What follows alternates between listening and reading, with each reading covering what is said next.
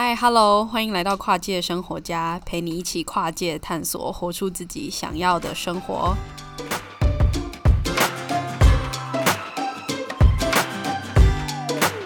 好，那今天我们很开心，欢迎到来自 Berkeley 的 Simon，然后他会今天会来跟我们谈一下关于说美国和台湾教育的态度啊，学习方式的不同，然后以及。如果你想在美国工作，然后你的心态、时间管理这些方面，他的一些个人分享。那现在就邀请我们的 Simon，然后来稍微跟我们自我介绍一下。我叫郑世民，My English name is Simon。嗯，我是一个在美国出生的中国人。嗯，在家里我会说台山话。啊、我最近毕业于 UC Berkeley。我甚至在那里学了两个学期的普通话，但是我的中文还不是那么好，所以我主要讲的是英文。其实 Seven 也英，你的中文已经讲得很好了，你才学两个月。OK，好，Simon，因为刚刚有跟你稍微讨论过，就是你自己学习的方法，还有一些小诀窍，还有你的 time management 到底是怎么做的。然后，因为我也会把你的 calendar 就是 screenshot 给大家分享一下，说看看 Simon 他是怎么做这些学习方法，还有一些这些 goal setting。然后，所以想先让 Simon 跟我们分享一下他是怎么做的，然后是怎么思考的，这样。对于我时间管理，我更喜欢使用 SMART goals。好，OK，我我改变去用英语中英文。英文 SMART goals。So SMART goals，嗯，SMART goals 的意思就是 S M A R T 对吗？So SMART goals 是 specific, measurable, attainable, relevant, and time-based goals. So whenever I have goals in life. So currently right now I'm applying for medical school. You need your goals to be smart because otherwise if your goals are too generalized or they're too large scale without specific mm-hmm, details, mm-hmm. it's sometimes hard to know specifically how you should tackle those goals every single day. Mm-hmm. So, for example, if my overall goal right now is applying for medical school and eventually becoming a doctor, I need specific goals that I can measure and that I can achieve right now that will help my future right now, right? Like I can't just have the goal be I want to become a doctor and then not know where to take that one day, right? So right now, let's say let's say we use being a doctor as my example of my eventual goal and how mm-hmm. can I generate smart goals that will keep me accountable every single day. So right now, I know if I'm trying to be a doctor, I need to have a good GPA, I need to have a strong MCAT score, I need to be involved in extracurricular activities that are relevant to my future and to my relevant career path. I need to be involved in the community around me and engage with diverse populations, right? So that I can have a more diverse experience. So, specific goals how can I find activities to involve myself in and how can I measure whether or not I feel like I'm making measurable success towards what I think I need to do right now. And so I think a lot of this comes down to how it's not just in terms of time management, it's also in terms of energy and resource management. How are you going about finding the resources that you need in order to benefit yourself in the future? So right now I I work as a part-time scribe and I also volunteer at the Berkeley Free Clinic where I serve as a public benefits counselor. So what that means is I help people enroll in health insurance and in CalFresh. Mm-hmm. And as a scribe, what a medical scribe does is they just support the doctor by supporting their note taking, their chart taking. They help in taking patient histories and doing whatever the doctor thinks they need to do right. And so, in terms of my specific goals, I think my specific goals were that I was looking for opportunities that would be relevant and beneficial to, I guess, my pre medical package, right? And in terms of how I measure those goals, I think about okay, I've applied to, let's say I was applying to these jobs right now, right? And I was applying to 20 jobs every single day or let's say it doesn't even have to be a number per se. Let's say you're just doing research about what specific opportunities there are. You can allocate, say, one hour, or you can look for at least one new job every single day that you're going to apply to. Mm-hmm. I think it's important that goals are measurable and that you need to be able to quantify them or qualify them in some way without just the goal being, oh, I want to become a doctor or, oh, I just want to go to medical school one day, right? And then achievable are these goals achievable? Like, if your goal is to be the next Einstein, or if your goal is to be an Olympic athlete, right? But you've never taken a science class in your life, or if you've never played a single sport in your entire life, yeah. those goals aren't achievable, right? Like, they need to be something that's realistic for you. Yeah. So. Okay. 我稍微解释一下 Simon 在这边讲的，因为 Simon 提到的那个 SMART goal 的做法，就是 因为谈到说你要怎么。设立目标，然后不论是你生活上，或是学业上，或是工作上、职业上，这样都是他会用 SMART goal 这个原则去做。那 SMART goal 这个原则呢，就是 SMART 是呃 S 是 specific，就是比较明确具体的，然后 M 是 measurable，可以衡量的，然后 A 是呃 attainable，就是可以达到的，然后。呃、uh，R 是 relevant，就是和你这个其他目标是相关的，就是整个是有关联性的。然后最后是 time base，就是已经有明确的截止。所以刚刚 Simon 是用他自己作为他要 apply for medical medical school 这个目标，就是申请医学院这个目标，然后去设立说他的明确目标是什么。那这个明确目标，你不能只是说哦，我要去当一个医生。那如果你当医生，那你一定要进去，比如说医学院。那你进去医学院里面，你需要做的一些研究啊，然后跟一些准备是更明确的是什么，要把它列出来。所以像 Simon 他有在呃会给大家看，就是他的 calendar 上面的的内容都是非常 specific 的，非常明确的，不会只是说哦，我今天就是呃，比如说即使是做一个运动，他也不会只是说哦运动而已，就是他会讲说哦，他要做哪些。内容的运动，然后如果是说呃，他要做他现在事业上在做的事情，就是他现在有在做呃诊所帮忙做 scribe，就是帮医生去写那个病历，然后去跟呃客人沟通，有点像我们台湾知道的护士长这样的工作。那这样子的工作，他在工作内容上要做什么，然后有什么样的目标的，很都是很 specific 的，而且是要一定是你要可以衡量的，就你可以衡量你的成效，不论这个成衡量。是数量上还是质量上，其实都要去做。然后刚刚他也举了一个例子，就是说，如果你你的目标一定要是可以达到的，你如果说哦，你要成为一个爱因斯坦，那这是一件很很难达到的事情，然后你也很难衡量的事情。所以你的目标应该要是可以达到的情况下的目标，然后你才可以去设这样的目标。那这些呃，他等一下还会再跟我们分享，就是 relevant 跟 time base 这些原则。但是这整个呃 SMART goal 的原则拼起来，就变成是你给自己设的目标，会是可以融入在你的生活里面，然后不会是让你觉得是很遥远的一个距离。然后你可以 step by step 融入到你生活的每个步骤，然后 calendar 你会怎么样排，这是完全可以融入在生活里的。这样，那 Simon 你要跟我们讲。Like relevant the gun time based time based yeah. Yeah so right now smart goals is very like it's an abstract idea right? Like how can i implement smart goals to keep me accountable and at- how can i yeah accountable every single day right? And so sherry was mentioning that i keep all of my notes on a calendar right? And the specific calendar that i use is google calendar. And what I do every single day is I basically make a checklist or like a task mm-hmm. list mm-hmm. of what I need to do every single day on Google Calendar. But you don't you don't have to use Google Calendar, right? There's plenty of note-taking softwares that you can do. It, it can be online, it could be on a physical piece of paper, it could be in a notebook. However you feel like you want to do it best, it's up to you. This is just how I've learned to do it as an example, right?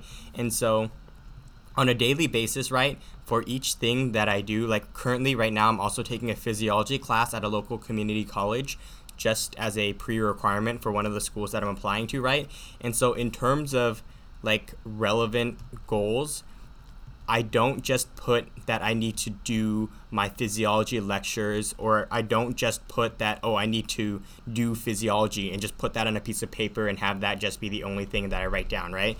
I would put physiology and then I would say in my notes under it, I would say, oh, I need to do today, I need to do lecture one and I need to do lab one, right? Before lecture on tomorrow, which is Monday, right? So the goals are specific, they're measurable, they're attainable, and of course they're relevant, right? Like me doing these labs will only prepare me for the quiz that I have tomorrow, right? And time based is I set these goals as I need to do them sometime today. I don't just write the goals down and just leave them be and just have them be this abstract that idea that I don't know exactly when I need to do them, right? And so I think the big goal of of ultimately structuring your life in a way that makes sense for you is that you can at least keep yourself accountable to these goals every single day. Like every single day that i wake up i like i like know what i'm going to do that day.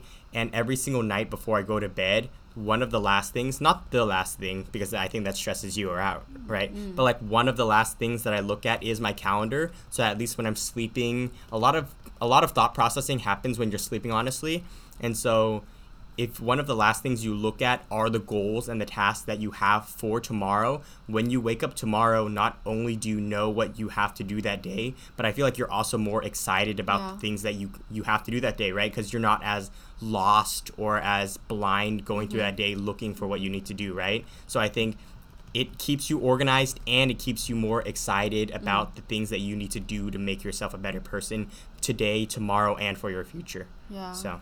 OK，好，所以 Simon，我刚 Simon 刚刚讲的东西，我稍微再解释一下，就是因为 Simon 现在他是用 Google Calendar 再去做这个时间规划，然后他现在时间规划比较像是用 checklist，就是代办事项的方式去做规划，所以你会看到说，哦，他知道他今天要完成哪些事项，那。他在写这些内容，就是要达成内容是，比如说他如果要读某个科目，他不会只是说哦，我要读某个科目而已，他会明确放说我要读到第几章节，然后读几页，类似这样很明确，然后可以达到的呃目标。然后 time base 的部分是在讲说。你写入你的行事历之后，你一定要明确知道说，这一个任务是可以 fit in 说你这一天的时间内。就是如果你不能把时间塞得很满，然后变成这个任务放进来，其实你根本不知道这个任务会在比如说早上、中午还是下午的时间去执行。它要是真的可以在你当天可以做到的时间。然后另外比较特别是，Simon 有提到他会在睡前都稍微看一下他的行事历。就他会稍微不是为了给自己压力，只是让自己稍微知道说，哦，明天稍微想一下，我明天会是怎么样度过，早上大概做什么，下午大概做什么，晚上大概做什么，然后什么时间可以休息一下。因为有这样子做的时候，其实你比较不会迷失方向，然后你不会隔天一早起来，然后你才在想说，哦，那我今天要干嘛？这样就是会比较有方向，然后但不是为了给自己压力，只是让自己大概知道一下说接下来要做的是什么。那因为这些形式也是自己。排出来的，所以是让自己说比较有一个规划的方式去想接下来的 schedule。然后 Simon，你有跟我分享说你是怎么样？因为可能不小心写一写会很多，就是你的呃 checklist 要做。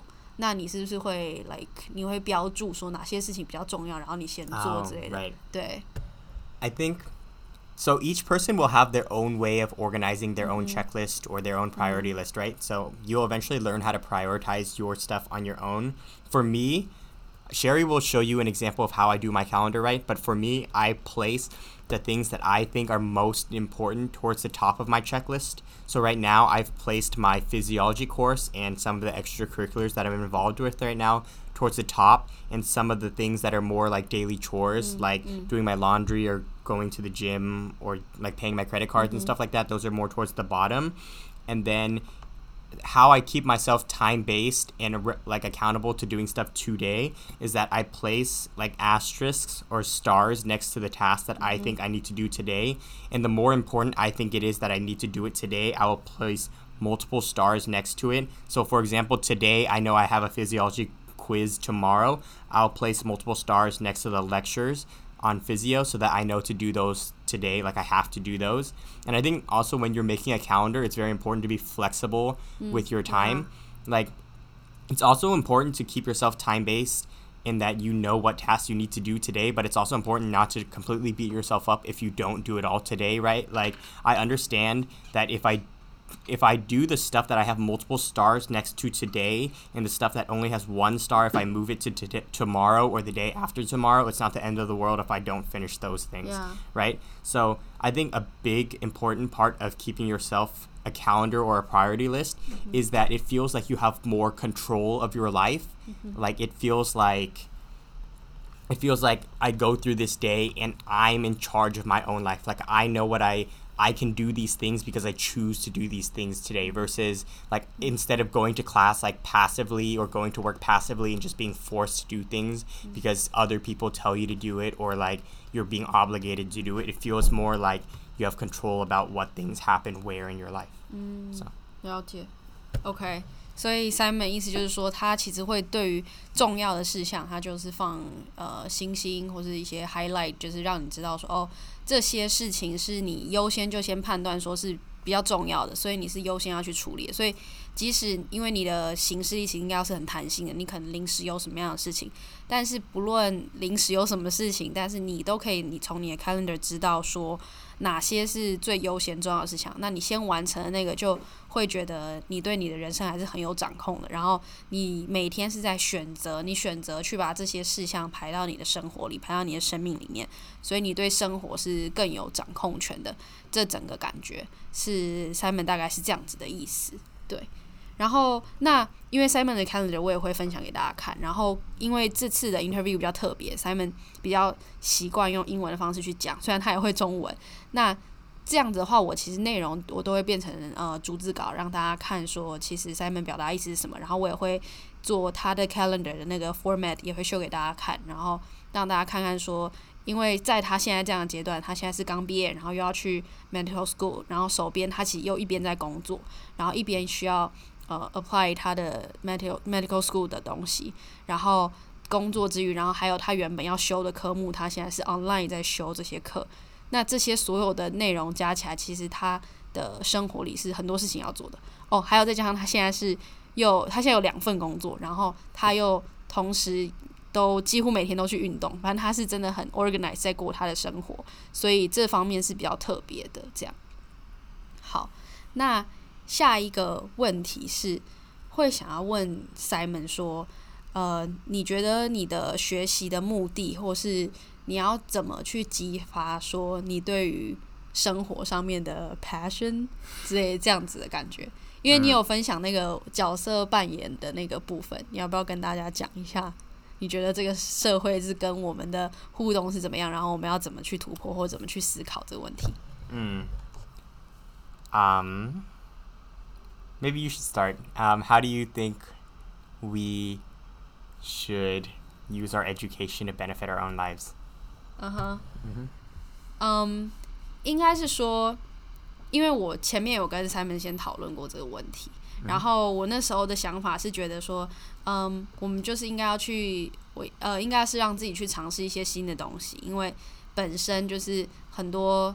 生活里会觉得现在很困住，然后没有热情的这个感觉，是因为现在生活里原本的事物都对我们来说都太熟悉了，然后没有刺激感，然后你也会，也是因为原本生活里面没有你喜欢的东西，所以你会觉得很困住在这个情况里面。那 Simon 的提议就是说，可是通常你会觉得困住的时候，你说需要去尝试新的东西，大家也不知道要尝试什么这样。那他给我的一个想法就是说。其实现在社会是给我们一个又一个的那种角色扮演，就是你要去 role player 各种角色，不论你是呃工作上，然后或是像以前求学的时候，然后或者是说呃跟父母关系，你是小孩，或者你是伴侣，就是这些角色其实都是给我们一个框架，一个框架，对吗？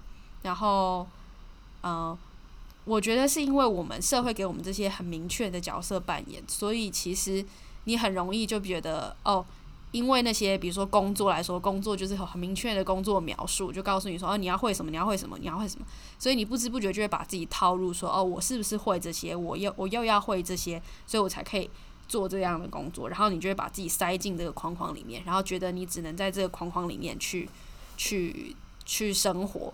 然后去这样子呃辨识出自己，或是甚至给给自己身上贴标签，说哦，我就是这个工作的人，有点像这样。但是其实呃，Simon 提出一个很有趣的角度，是他说，其实你要试着去仔细看看，说你现在参与的事情里面，然后你要怎么变得更 involve 在你的事情里面。那你要用英文稍微跟大家讲一下这个话吗？Yeah, so Sherry was saying a lot of times when we get presented with this question about mm-hmm. how can we make the most of our lives, right? Like, how can we make it more interesting than just the jobs that we're involved with? Or if you're a student right now still, how can you feel like your life isn't so mundane? Like, what happens if you feel like you're stuck in the position that you're in, right? Mm-hmm. And the stereotypical response that we tend to get is, oh, you just just pursue what you're passionate about, right? Mm-hmm. Like just try something new. And sometimes it's it's very hard to try something new if you don't know what you're passionate about yeah. and you don't have any like real interest yet, right? And it's I mean, you you like I say, let's say I say this statement like, "Oh, I don't have any real interest," right? And a lot of the people listening to this podcast right now might find that a little ridiculous. Like,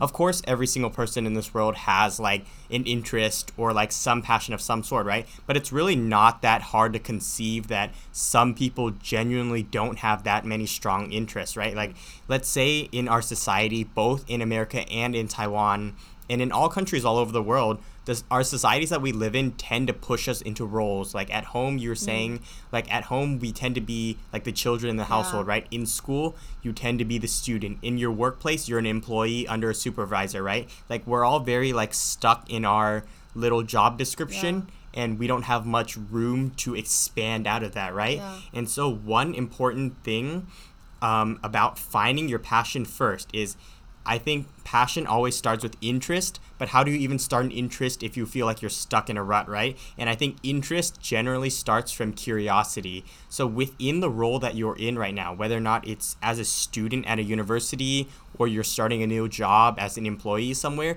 is you have to think about in the role that you're playing right now, how can you more actively or proactively find new opportunities or new ways to spread your wings so to speak right so right now my i work as a medical scribe at ucsf and so my job description is honestly it's very very simple i help the doctor take notes and i help her um, with whatever she asked me to do right and honestly i work twice a week, maybe 10 to 12 hours each day. And my job could be very mundane, right? But it's like if you develop a good relationship with your doctor or your supervisor at whatever job you have, you can. There's a lot of room for opportunities that aren't written into your job description.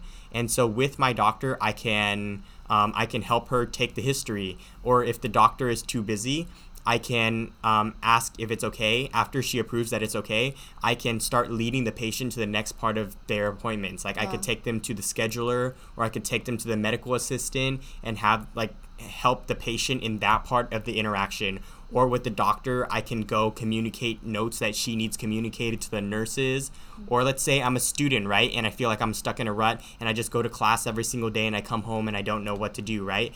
In that case, you can either like talk you can go to your professor's office hours and learn about how you can become involved in the class more or you can go to one of the club rushes and learn about what clubs or organizations are offered on your campus. Or if you are like a recent graduate and you don't have the opportunity to go back to school right now, right? Like you can go online and look in the community, or you can use Sherry's website and mm-hmm. learn about what opportunities are nearby in just your community. How can you become more involved in the world around you, right? It's like you just have to be curious around the world around you and you have to be actively pursuing opportunities that present themselves because opportunities always present themselves it's whether or not you take advantage of those opportunities that yeah. determines whether or not you're still stuck in this rut so. yeah okay 所以我很喜欢 Simon 这个说法，因为他讲到的是说，其实你现在一定，你现在生活里面一定呃有一些呃你现在就已经在参与的事情，就不论如果以 Simon 的情况来说，他现在就是在帮忙做呃医学上面的抄写员，就是。 帮忙去。 呃，如果医生他说哦，这个病例是什么，他帮忙就打出来。其实原本来说，它是一个很入门的工作，你其实好像工作就是这样，因为他的 job description 就是这样子。可是如果你跟医生的关系好，其实你可以多探讨一些病例，然后你可以多获得一些资源，然后原来你有很多的讨论，然后你甚至可以跟病人的互动里面更了解他们的需要，这些东西都是在你在更。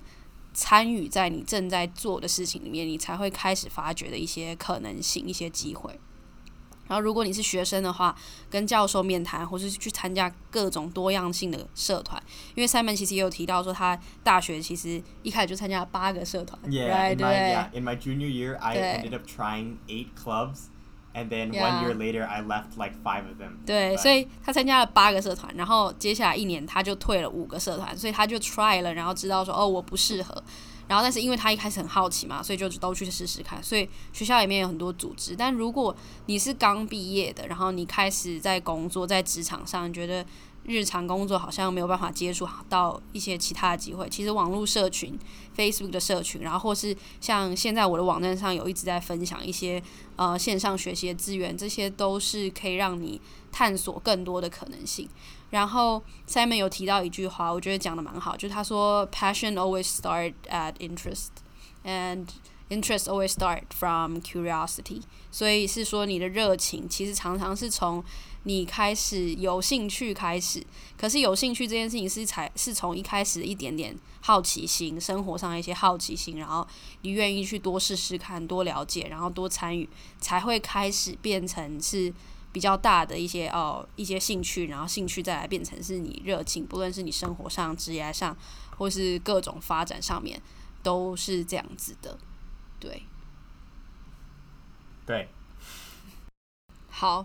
那下一个问题会谈到的问题是，嗯、因为最近几年台湾开始会谈到 gap year 这个概念，就是说你在呃原本的求学，比如说你大学毕业，然后你可能不确定是不是要上研究所，然后你也不确定是不是要继续工作，要应该说是不是要开始工作，那你会给自己一年呃一两年的时间，然后可能旅游啊，或者可能去尝试一些新的事情。然后叫就叫做 gap year。那呃，因为台湾是最近几年才开始讨论比较多。然后我知道身边人的人 take gap year 就是去做呃呃交换旅游、旅游交换这种方式，然后或是就是单纯去旅游的方式去做。那所以这个问题就是想要问问看 Simon 说，呃，不知道在美国这件事情是不是很 common？然后如果呃，美国的孩子真的去做去去 take gap year 的话，他们 usually 会做什么样的事情？大概是这样子。Okay. Yeah. So, in America, a lot of I think it's a much more common for students to take a gap year. Um, I'll talk a little bit about what I'm doing in my gap year right now. So, in my gap year, I think we talked a little bit about this already, but I have two part time jobs currently. I still work as an administrative assistant at the School of Business on campus, and I work as a medical scribe at UCSF. I'm applying to medical school on the side, and then I'm also taking a physiology class at a local community college, and I'm also trying to continue taking Mandarin online. And then, of course, there's like there's time for like fun personal stuff like working out or like pursuing new cooking and things like that, right? And so I want to talk a little bit more about how common is it for undergraduates, especially mm. recent graduates, yeah. to be taking a gap year, right? Mm. And so UC Berkeley actually publishes this thing every single year. And Sherry will put this up on the side of the podcast, yeah. I think. It's called a careers destination survey. And so what this shows you is based on the degree that you took in your undergraduate years, what do you tend to do, right? And so in this case, a lot of times your whether or not you take a gap year is determined by your undergraduate degree. And so, example, let's say okay, so a lot of my stuff is currently taken from the recent graduates of the 2018 class at UC Berkeley.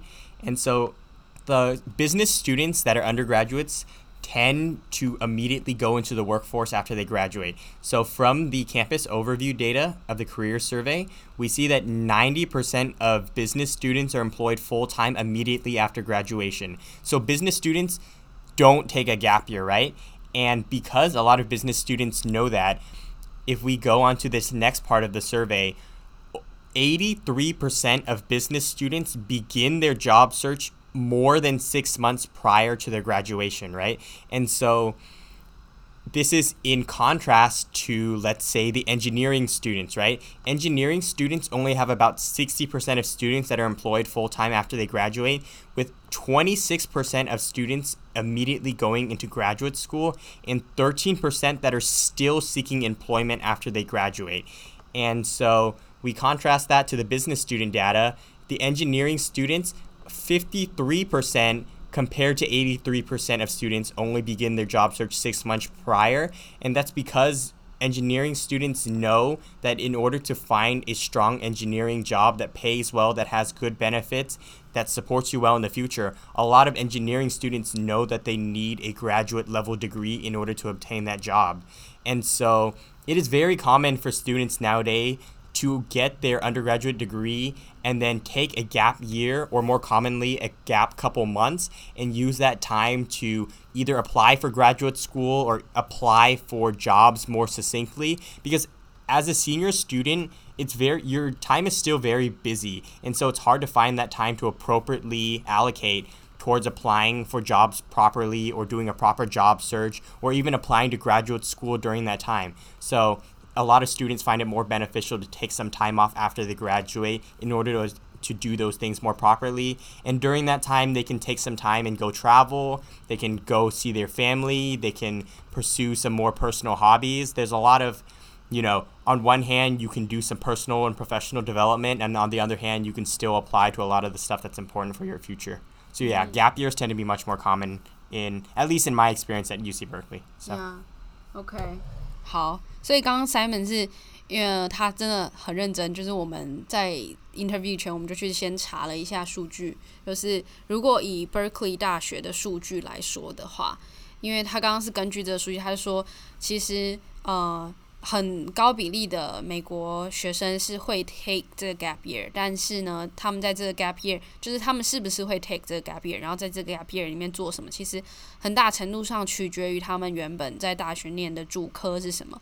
因为如果以商学院的学生来说，他们是很高比例就有九十 percent，他们是在呃毕业之后立刻就有一个呃正职工作接着做，然后。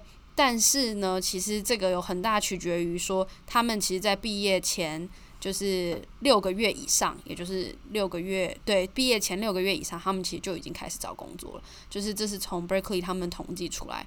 那也就是说，其实商学院的人大家都知道，就是如果。不论是你愿不愿意继续回到学校读，但是其实你如果要再更往上一层，就是在商商界再往上一层，然后有一个比较好的薪水，其实你是需要研究所的学历。那如果你需要这个学历的话，其实呃，business school 是希望你先有一两年的工作经验，然后你会比较好申请这个 business school 的呃研究所。那因为这个前提，所以大部分的学生就会知道说，那我其实毕业后就是要开始工作，不论我之后是就是要继续工作，还是我之后要回到研究所，这个就是一个选择。那所以因为这样的关系，所以我会在毕业还没毕业前，我就已经开始，就是还没毕业的六个月前就已经开始找工作，也就是他就会比较高比例立刻就开始工作。但是如果是以工程相关的，呃，工相关的科系毕业，其实在美国，大部分你如果找到一个比较不是入不是基层的工作，然后薪水比较高的工作的话，你其实是需要有研究所的呃学历。那也因为这样，所以大部分这些呃研就是工程相关毕业的，他们要不就是第一个选择花比较多的时间，就是毕业后给自己一点 gap year，花比较多的时间。去想他们是不是要继续读研究所，还是他们要花多一点时间认真找工作，然后找一个配比较好一点工作。但不论是哪个，他们不太可能选择在大学的时候就一边去找这些工作，因为这些要花的时间太多。然后在学生时候的时候，你又有课业要顾，然后很多美国学生又是一边在打工，所以他们不太会选择这样做。所以 gap year 就变成很重要的呃一段时间，让他们去选择接下来的路。然后要怎么走？然后也是因为这个科系相关，就如果你要得到一个比较高的薪水，那你就要读研究所。那如果是这样子的路线的话，这一段时间都是势必需要需要有这段时间，所以后来才会开始变成说，那学生，或者说这些年轻人在这些 gap year 的时候，他们会去做什么样的事情？所以 Simon 刚刚就有分享说，不论是他们专业上面去累积的一些 part time 的工作经验啊，或是他们去旅游，甚至因为美国很多是移民家庭嘛，所以他们也很多的呃年轻人是在这段时间，他们是会回到他们的家乡，或是就回到他们父母的家乡去看一些亲戚啊，看一些家人啊，然后同时可能远距离就开始投一些工作，就是大概是这样子的。模式在他们的这个 gap year 里面，当然也是有很多人去选择去旅游，就是到处去看看这个世界是怎么样。那但是这个东西很大取决于说他们毕业的科系，还有这个美国的职涯上面，他们是对于这个这个主科毕业的呢，大概是怎么样的情况？那这个数据我也会一样会放在。我的部落格文章里面，然后就是在文字稿的部分呢，你们都会看到完整的分析表这样子。好，那下一个部分其实是要问 Simon 一个很重要的问题，就是这次因为有在开播前询问粉丝们大家有什么问题，那有一位粉丝 Julia Chain 有问我们说。呃，因为听说现在网络时代就是现在变化变化很快，然后很多时候大学学到的东西，其实毕业之后就很多都没有用了。那所以呢，真的有上大学的必要吗？然后很多人大学毕业之后出来也不知道自己要做什么，那还是说自己去学一点专业的东西比较好找工作？因为美国大学学费真的是很贵，超乎想象。那不知道 Simon 怎么看待这一点？好，那我们今天就把这个问题交给 Simon，给我们解答一下。这样。This is a very good question. I think it's always the question of whether or not going to higher education is worth it, right? And I think in today's, I think what Julia had to say in the beginning is very true. A lot of skills that they teach us nowadays in college are truthfully kind of useless, right? Like, for example, in my UC Berkeley experience, we had to take classes in philosophy and we had to take classes in the humanities. I had to take random classes in developmental genetics and things like that. Stuff that wouldn't necessarily be completely useful for my future career, right? And so we have to balance this question of why do we even obtain an undergraduate degree in the first place if we don't feel like the skills themselves are that useful. And a lot of times it's not that you're going for the undergraduate degree, it's that you're going with the experience that comes with your undergraduate education. Because a lot of employers nowadays, what they truly, truly care about is whether or not you have experience in the job or in the field that you're trying to get into. And they don't necessarily care that you have the degree. They I mean the degree is more or less like a check mark for a lot of these employers. So let's for example look again at the survey and see I have a undergraduate degree in molecular and cellular biology, right? What do undergraduates with this degree tend to do once they've graduated? So 500 students graduated with a degree in MCB and about 54% are employed right now with a median salary of $49,000, right? And so students that have this degree tend to work in jobs like laboratory research assistants, or they work as medical assistants, medical scribes, um, graduate interns, consultants for businesses.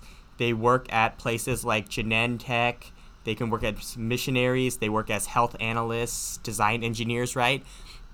Maybe a lot of these job descriptions don't have a lot of meaning to you right now, but basically, when I read this list right now, a lot of these jobs are entry level jobs in healthcare or lab professions, right? And the median income is $49,000. And so, in order to even get a lot of these jobs when you're an undergraduate at Berkeley, you have a lot of opportunities in your undergraduate years to get experience as a student. You can you can work in a lab as a research associate or you can volunteer at a local hospital.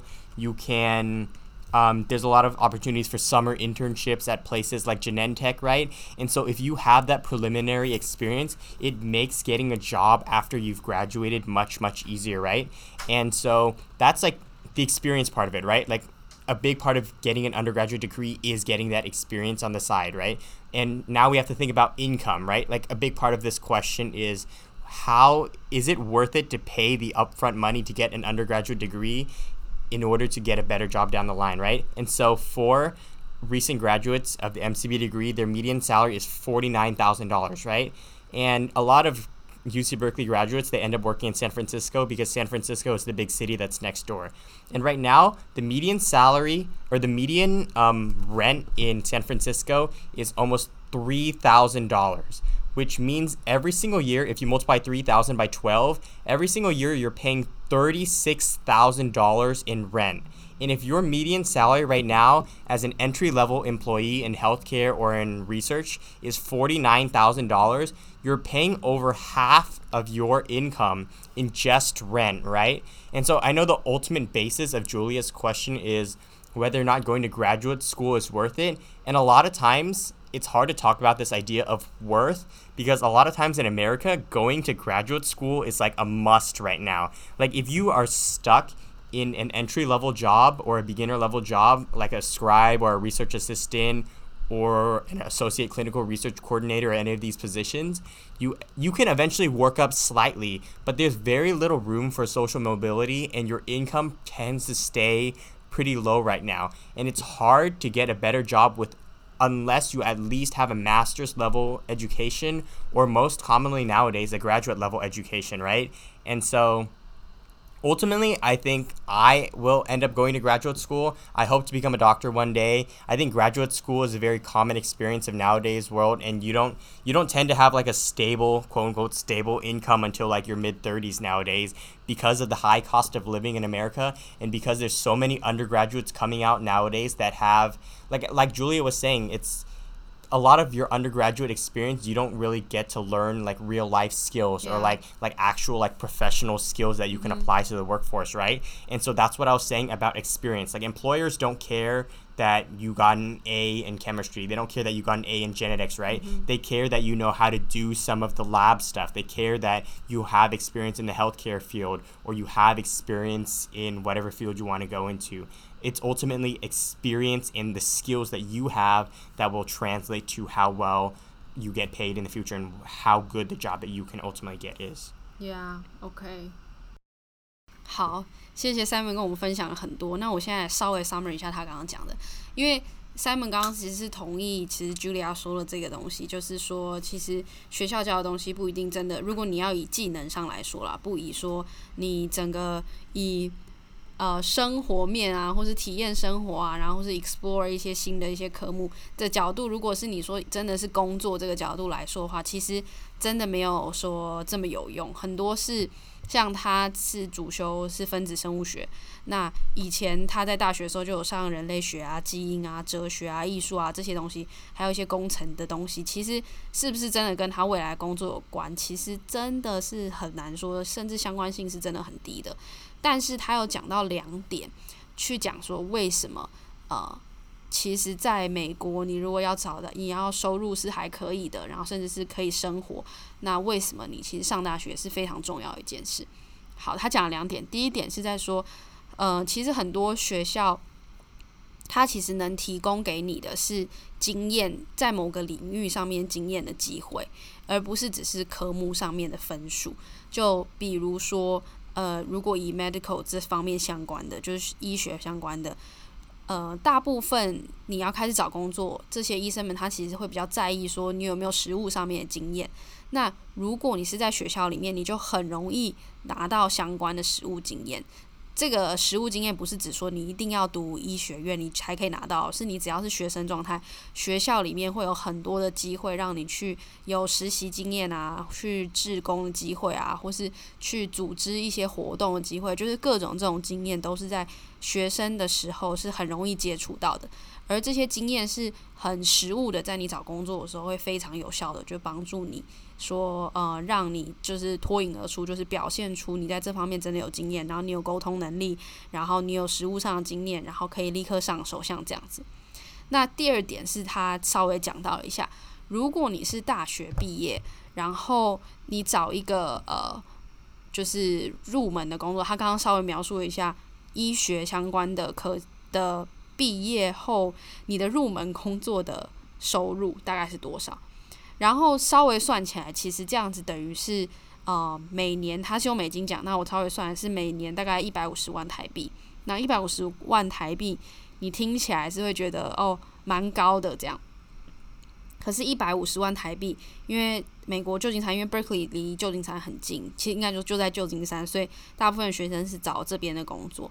那如果以旧金山的房租是非常非常高的，如果他是用一个呃平均的租金来讲，租金花费一年就要花一百零八万台币在租金上面，只是租金哦。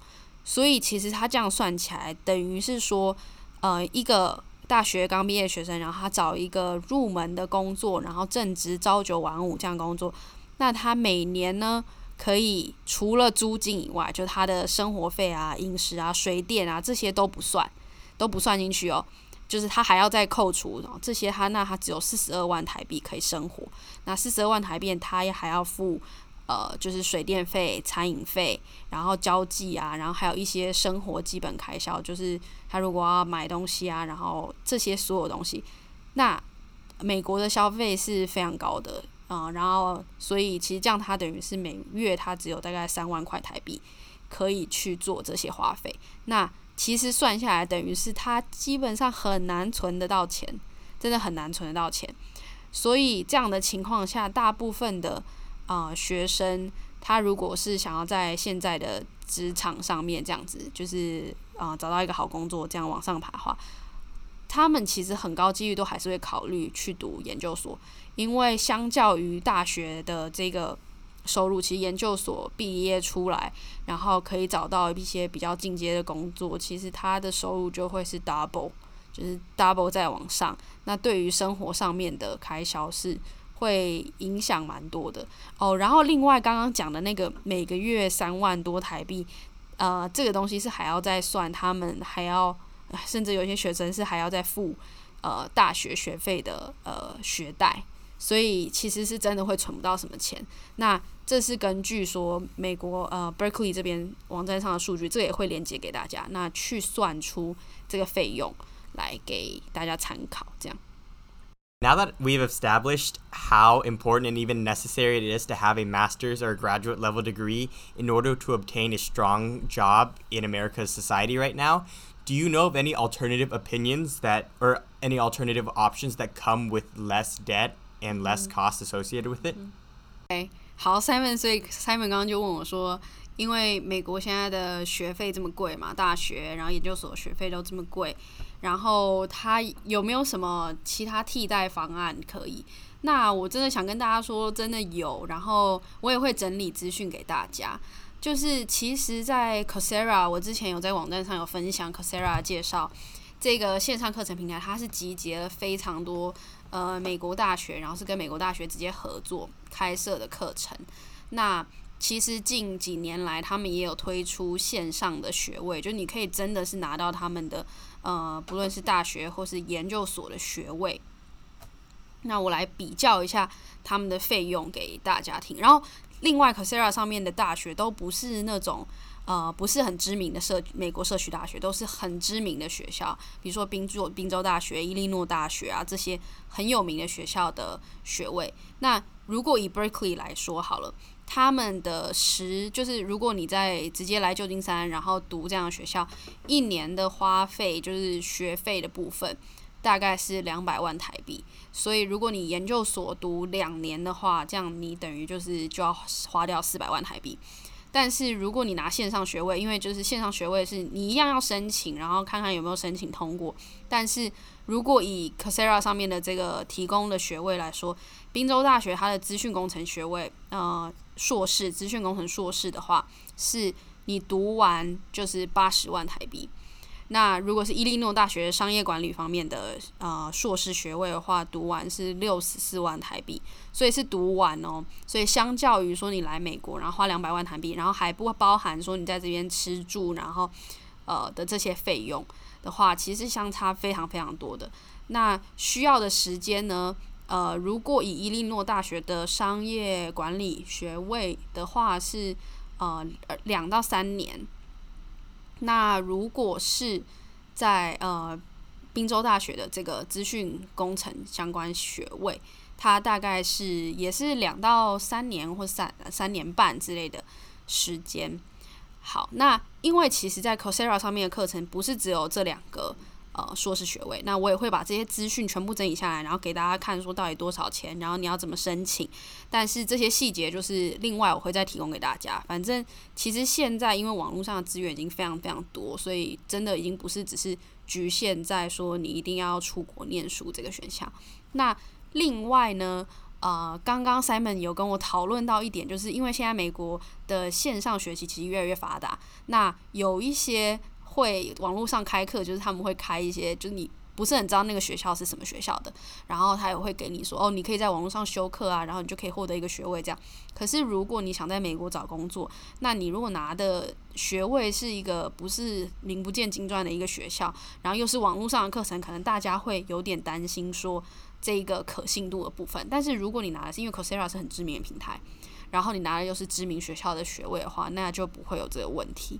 好，那今天我知道今天的讨论是有点严肃，但是因为这方面的资讯，呃，是真的是希望很充实，然后很扎实的跟大家讲，就是如果你在美国工作，在美国求学这方面的一些对谈，还有思维啊，跟时间管理方式有什么不同，学习方式有什么不同。这是今天会想要提供给大家，所以内容比较多一点。好，那最后最后一个部分，就是因为我们是跨界生活家这个呃，就是广播节目。那我们今天会想要问的问题，就是最后想问的是问题说，那除了工作，除了呃你的课业以外，就是不知道 Simon 有没有什么事情是让他觉得很。高兴，然后很期待，就是你会觉得你的人生很精彩，然后很有热情的事情，这样，然后请 Simon 跟我们分享这样。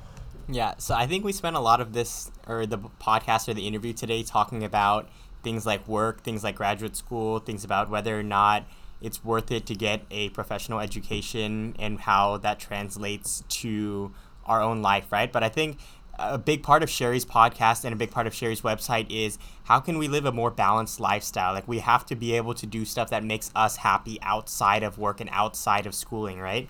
And so, in terms of my own interests and my own hobbies and passions, um, a lot of it is based in like personal health and personal growth. And so, I think I make it a big habit to go work out. Like, I love weightlifting, I love powerlifting. I've been making it more of a habit recently to go to the track and do cardio and do stairs and stuff like that. Um, whenever I, I really love cooking, honestly. Like cooking has become a big passion of mine. If my mom ever listens to this podcast, I think she'd be very proud of me now. Because whenever I'm at home, like my mom would always try to get me to cook with her, and I'd always be like, "Okay, mom," and then I would never actually go downstairs, right? Um, so now I like love cooking. It's a thing that I find very interesting because there's a lot of new things that you can try. Um, one thing I like making a lot, I think Sherry makes it better than me because I use a lot of sauces. But I've been making salmon with like honey mustard sauce and seasoned with like garlic powder mm-hmm. and onion powder and stuff like yeah. that. Whenever I go grocery shopping, I try to buy one new thing every time because I think it keeps life interesting. It keeps you like it keeps challenging you to try something new and to try like a new recipe. Um, I also dance a lot, and so I right now this summer I'm helping co-direct a team named Sriracha with two of my really good friends, mm-hmm. and so just like doing these hobbies and doing these passions after class or like after work, it keeps you like it keeps your life feeling much more fulfilling. Like you have a lot other outlets to keep yourself happy instead of just work or just schooling. Yeah. Um, okay. Yeah, and I also really like um, interior design. uh-huh. And so I don't think I recently got a new roommate this summer. His name is Alex. He's actually more OCD than I am right uh-huh. now um, I pride myself on trying to find ways to make my room or my apartment more organized. And so, like, that's like mm-hmm. finding things like shelves or like reorganizing the room or like yeah. finding ways to like connect the wiring in your room more aesthetically or like finding tapestries or like different ways to decorate the room. Like, I think doing things like that just makes me very happy and like more enjoyable to come home to my apartment and my room. So, yeah. Okay. Yeah. Maybe you can share with them some stuff that you like doing. Yeah. I like doing cooking too. Yeah. 你可以用中文讲。OK，好，对，好，所以因为我刚刚问 Simon 的那些生活上的热情，那其实他分享一些，这真的是一般人在日常生活中都可以做，然后他把生活过得很精彩、很丰富。就比如说，他很多有兴趣的东西都是一些个人成长啊，或是一些呃个人的健康相关的呃兴趣，就比如说他很喜欢重训，然后他也很喜欢跳舞，然后还有去指导一些跳舞团队。然后呢，他很喜欢去买一些 grocery，买一些呃就是日常用品的东西，而且他有一个习惯是，他每次去买，他就会让自己呃选一样新的东西。就是他想要让他的生活里面不是只是日复一日的买相同的东西，他会每一次都选一样新的东西，然后试试看说，诶，这个东西是不是有趣啊，是不是不错？然后他会不会继续买？这样这样会让生活有多一些火花。然后另外他也很喜欢煮东西，美国的调味料都非常方便，所以他会去买那些调味料啊，然后就是煮搭配那个味道。然后他就是说，呃。相较于之前，以前在家的时候都是妈妈叫他吃饭，然后就下去吃饭。他就是现在，他觉得他妈妈应该会很对他很骄傲，就是他已经开始这么会煮东西。然后他也很喜欢去做他自己房间的室内设计，就是他会去研究说怎么样摆得比较整齐，然后比较有他自己的风格，然后整理出这个环境来。然后他喜欢比较整洁、比较简单的这整个这整个风格。那他也。会让他觉得说有整理自己的房间，然后把它变成自己的风格，感觉会让他觉得哦，回到他的呃公寓里面，就是哦，回到他自己的地方，然后会觉得很呃有很有归属感这样子一个感觉。那我觉得这些都是很精彩的分享，对啊，我觉得这样是真的是蛮好的。好，那 Simon 刚刚其实有问我说，呃，我的生活里面有没有什么也是让我很有热情的，然后觉得生命很充满期待的事情？那我要说，其实说老实话，我其实很喜欢像 Simon，他现在已经把他喜欢的事情，就是呃，充满，就是已经有呃规律性的放在他的生活里面。但是我觉得我现在还没有建立起这块，然后这是我很想做的。比如说，我很喜欢瑜伽，然后我也想冥想，然后我很喜欢。呃，看书，然后我也很喜欢到森林里面去散步，就是走走，给自己一点时间。然后也很喜欢跟朋友呃出去聊聊天啊，然后吃饭啊，然后很喜欢自己煮东西，研究一些新的菜单。但是这些东西对我来说，好像一直都没有变成我的呃日常作息。那我觉得这是我现在会想要很努力去做的，就是。把这些让自己快乐的事情，然后放到我自己的 daily routine 里面，然后会让我过得比较精彩。那这也是为什么就是在一开始的时候会想要特别问 Simon 说他是怎么做这方面的规划，然后也会分享他的时间表给大家。那今天就是非常开心邀请到 Simon 来我们的节目跟我们聊聊这样。OK OK 好，谢谢你们。对啊，好，那大概就这样子了，那我们下次再见喽，拜拜，拜拜。